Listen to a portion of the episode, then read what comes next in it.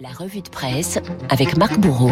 Marc, on démarre avec une photo choc ce matin. Un lac qui s'évapore quasiment à vue d'œil. Et le repère, Renault, ce sont les roches bicolores qui entourent le lac. En haut des roches, une couleur sombre. En bas, une roche claire. On devine qu'il y a encore quelques années, cette dernière devait être recouverte par les eaux.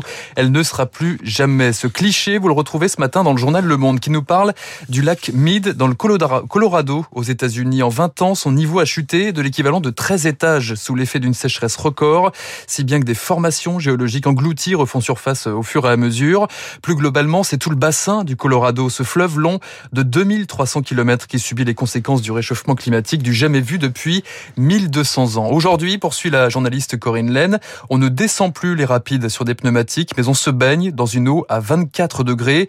Les stations de loisirs en viennent à acheter de l'eau pour refroidir les bassins. Un peu plus loin sur le fleuve, le lac Powell et son barrage hydroélectrique. Là-bas, le niveau d'eau est au plus bas, à 10 mètres près désormais. Il ne pourra plus générer d'électricité, l'électricité dont bénéficient 40 millions d'Américains. Plus possible non plus d'irriguer correctement les cultures et les industries de pointe comme celle des semi-conducteurs. Alors on se serre la ceinture, raconte le monde. Le Nevada, par exemple, a décidé d'interdire toutes les pelouses inutiles sur les ronds-points, par exemple. À Las Vegas, la région la plus sèche du pays, 10 cm de pluie par an. La ville paye les propriétaires désormais pour qu'ils se débarrassent de d'herbe. Pour la première fois dans l'histoire de l'expansion de l'Ouest américain, les autorités ont actionné un plan de crise, rapporte Le Monde. Mais comme le note un spécialiste, on va continuer à prier pour avoir plus de neige et plus de pluie sans être surpris qu'elles ne viennent pas. De la chaleur aussi de l'autre côté du globe, au Japon cette fois. Les conditions climatiques, c'est l'autre difficulté pour les sportifs aux Jeux Olympiques, nous raconte la Croix. Il y a euh, comme un air de jungle tropical à Tokyo, nous raconte le journaliste Hippolyte Radisson. 27 degrés et 80% d'humidité. Certains sportifs racontent d'ailleurs qu'ils s'y sont préparés des séances de vélo dans des saunas, notamment pour s'adapter au, difficile refroidissement du corps, car la, transpiration avec cette humidité ne, peut pas s'évaporer. La Croix nous raconte qu'une archère russe en a fait les frais. Elle évanouie vendredi dernier et a dû être évacuée sur une civière. De la chaleur, de la pluie et des vents violents aussi. Un typhon a frôlé la capitale en début de semaine avec des rafales à 90 km heure, ce qui a contraint les organisateurs à décaler l'épreuve d'aviron. L'aviron déjà malmené par une invasion d'huîtres, agglutinée, invasion d'huîtres parfaitement agglutinée sur les flotteurs censés euh, couper les vagues.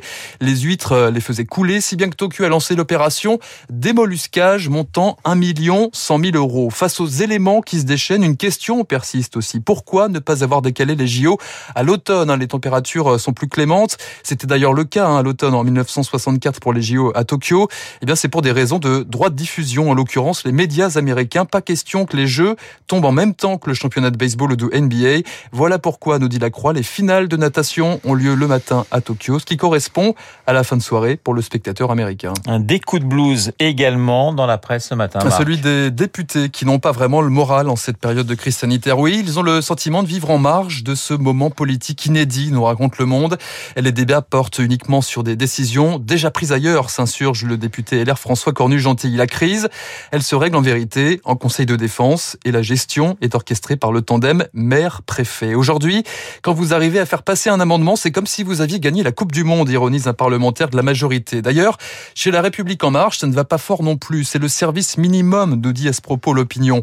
Avec un chiffre éloquent, il pique un peu d'ailleurs, ajoute le quotidien. Ces députés, il n'était que 100 dimanche soir à voter le projet de loi sanitaire. 100 députés, c'est 37% du groupe de la majorité présidentielle à l'Assemblée. 170 élus macronistes manquaient donc à l'appel. Certains ont préféré rester chez eux, d'autres étaient déjà partis en vacances, raconte l'opinion. Peut-être parce qu'ils ne se sont, ils ne sont pas pris au sérieux, s'interroge le quotidien L'Opinion, euh, qui raconte que la dernier, le dernier lien avec le président, c'était le 12 juillet dernier pour l'allocution d'Emmanuel Macron. Les députés En Marche avaient été cordialement invités à suivre le discours à la télé depuis la salle des fêtes de l'Elysée. Sympa comme invitation. Oui, n'est-ce pas? Les élus de la majorité euh, n'ont pas le moral aussi, peut-être parce qu'ils ne peuvent plus rien dire, poursuit l'opinion. Pas question de remettre tout en cause, alors on s'exécute. Pas comme Rupin raconte. Dès que vous prenez une position politique qui ne correspond pas à celle du gouvernement, vous avez des députés sur les boucles Telegram qui créent au scandale, à la trahison. Vous vous faites démonter toute la journée par vos collègues. Ça en dissuade beaucoup d'aller voter. Ça en dissuade beaucoup aussi de continuer, tout simplement. Le Monde rappelle que 44 marcheurs ont quitté le groupe depuis 2017. Dans les échos, Camille Chassineau met en garde. Les débats aujourd'hui, ils ne se font pas au Parlement, mais entre des politiques et les scientifiques sur les plateaux de télé.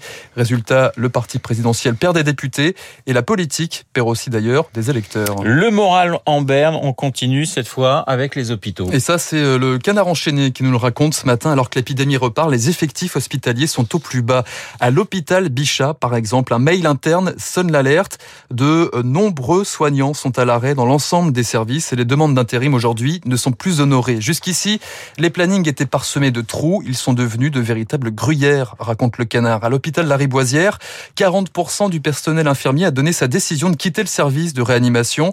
Un cardiologue explique, avant, l'hôpital tenait sur les bonnes volontés, mais là, les gens sont en arrêt et dégoûtés. On ne trouve plus de remplaçants. Alors la seule solution parfois, eh bien, c'est de fermer, tout simplement. À Hénin-Beaumont, les urgences baissent le rideau de 20h à 8h du matin depuis début juillet. À Agen, l'antenne du SMUR est close du 25 juillet au 30 août. Il y a aussi des clôtures partielles en Charente, dans la Sarthe. La situation est inédite. Pourtant, Olivier Véran, le ministre de la Santé, reste droit dans sa blouse, raconte le canard enchaîné. Aucun indicateur n'atteste d'une fuite de l'hôpital, selon le ministre. Le canard enchaîné conclut, il faudrait peut-être trouver un indicateur sur la fiabilité de ces indicateurs. On termine, Marc, par des combats. Oui, alors il y a celui de Clarisse Abné Agbenienou, je vais y arriver, la judoka célébrée dans tous vos journaux ce matin après son titre olympique, droit au cœur en une de l'équipe. Quelle classe, enthousiasme le Parisien. Mais vos quotidiens soulignent euh, par ailleurs les engagements de Clarisse Agbenienou euh, sur les tatamis et en dehors des dojos, en l'occurrence pour la cause féminine. Un combat qui s'exprime de plus en plus fort dans ces Jeux de Tokyo. Ça, c'est à la une de Libération ce matin. Les femmes en forme olympique. Et ça passe notamment par les vêtements. Libé nous parle de l'équipe euh, de gymnastique d'Allemagne qui a troqué son juste corps échancré pour une combinaison enveloppant leurs jambes. C'est autorisé par les fédérations internationales et pourtant personne n'a sauté le pas. Si la tenue est plus confortable, l'explication est aussi politique. L'une de ces gymnastes allemandes explique que des images de sportives en juste au corps circulaient sur Internet et ne tiraient pas que des regards bienveillants. Marre de la sexualisation des corps dans le sport. Le constat est sans appel dans une autre discipline, le beach volley. Le journal Le Monde cite une étude sur la manière de filmer les, les volleyeuses au JO de, de 2004. Et il avait évalué cette étude à 37% la part de plans centrés sur la poitrine et les fesses des joueuses. En 2012, la Fédération internationale leur a finalement euh, concédé la possibilité de porter un ensemble maillot short. L'aspiration à la pudeur gagne du terrain ces derniers temps, nous dit le journal. Même s'il faudra s'attendre à des protestations, les combats, ça se remporte aussi dans les têtes. Merci Marc. Marc Bourreau pour la revue de presse de Radio Classique. On vous retrouve demain, évidemment, à la même heure. Il est pratiquement 8h40. Dans un instant, Esprit Libre, Étienne Lefebvre, Alexandre